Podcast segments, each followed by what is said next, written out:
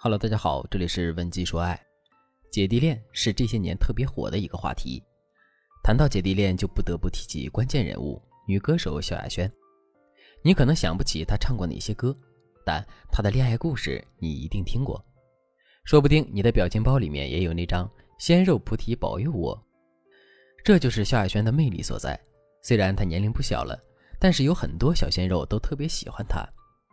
从台湾第一男模。再到最新的混血男友，试问萧亚轩的快乐有哪个女生不动心呢？但如果你遇到一只可爱的小奶狗，真的可以吃定它吗？让我们来看看学员小璇的故事。小璇今年三十五岁，是一家婚庆公司的中层管理，事业蒸蒸日上，但是爱情却迟迟没有结果。几次分手，男人提出的理由都十分相似，他们觉得小璇太强势，操控欲太强了。后来，小璇想。找一个比自己年龄小点的男生，是不是就不会重蹈覆辙了呢？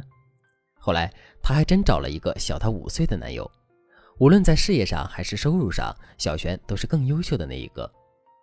在这段关系中，小璇像妈妈一样对小男友照顾的无微不至，衣食住行都安排的妥妥当当。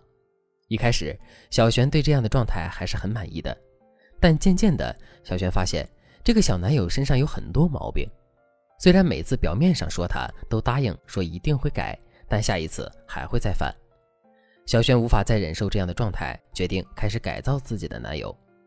可是面对小璇刻意的改造，男友并不买账，两个人心中都积攒了怨气，开始了无休止的争吵。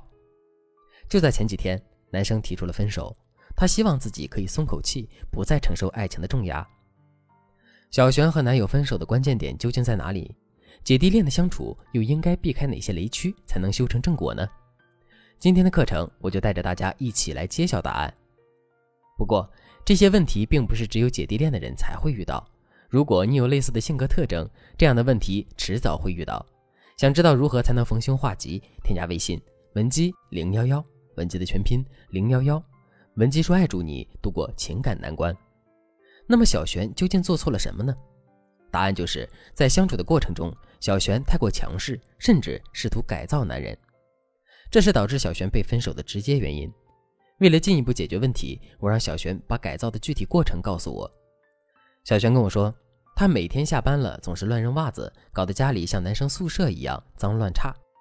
为了让她变得干净一点，我专门买了一个装袜子的小盒子放在了门口，但她却视若无物，还是到处乱扔。到了周末，她更疯狂。窝在沙发里打一整天的游戏，我觉得这样太幼稚了。我想让男友有一些更好的兴趣爱好，便带着他一起去看音乐剧，可他却在中途的时候睡着了。老师，我做的这一切可都是为了他呀，可他呢，却一点都不知道感恩，完全不懂我的苦心。您说这可怎么办？是的，站在女人的角度来看，的确没什么大错。小璇的改造只不过是想帮助男友成长而已。但小璇忽略了很重要的一点，她所有的言行都在告诉男人一个消息：你不行。虽然男生年龄小，在很多方面也没有女生优秀，但是他们也需要被尊重。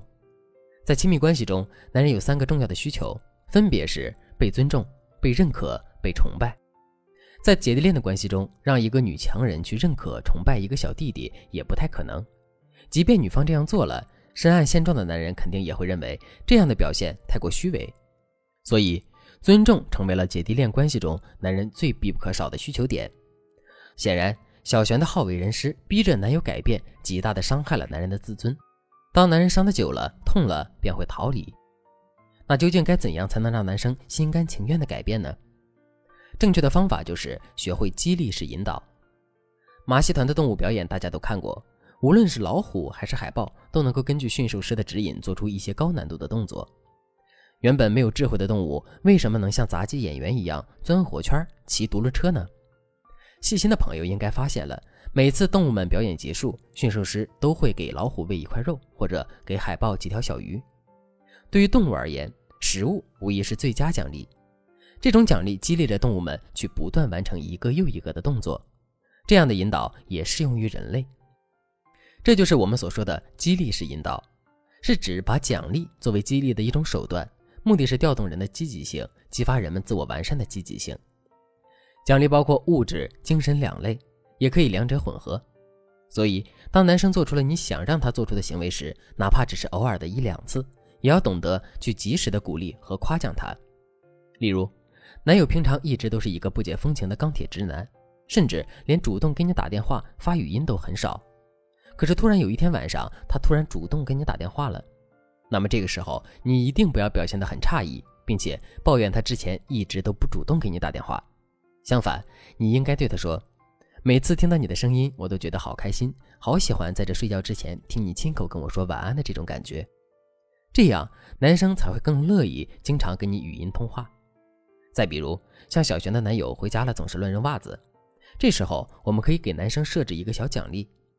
首先，当男人下班回来的时候，我们可以这样说：“亲爱的，我知道你一天上班很辛苦，你看我打扫卫生，经常看到一只袜子在桌子底下，一只袜子在电视机旁边。”你能不能把袜子脱下来的时候就顺手放在那个筐里呀？接下来，每当男人把袜子放进去的时候，小璇就可以这样夸男人：“亲爱的，谢谢你记得让我打扫卫生的时候方便了很多，你真的是太细心了，比那些大男人好多了。”这里还有一个点需要注意，那就是男生的改变很有可能会消退。所以，如果小袁希望男人可以一直把袜子放进筐里，他就需要在男人形成习惯以后，给予一些强度更大的奖励，来强化男友习惯的养成。譬如，做男人喜欢吃的菜肴，犒劳他一部进口的剃须刀等等。当男人被这些奖励激励之后，就会更有动力坚持下去了。当这个成为习惯之后，即便你不再做什么，他回到家里的第一件事，一定还是把袜子放好位置。处在姐弟恋中的男生，他会比别的男生更需要尊重，也更需要夸奖。当你能够满足他的需求时，他也一定能够满足你的需求。当然，这样的方法不仅仅适用于姐弟恋的关系中。如果你的男人也有这样那样的臭毛病，也可以用激励式引导的办法，让他心甘情愿的改变。不过，奖励并不是越多越好，过量的奖励反而会纵容男人，他们会越来越放肆，最后甚至移情别恋。为了避免重蹈覆辙，你要赶快添加微信文姬零幺幺，文姬的全拼零幺幺，让我们的咨询师带你找回爱情的正确方向。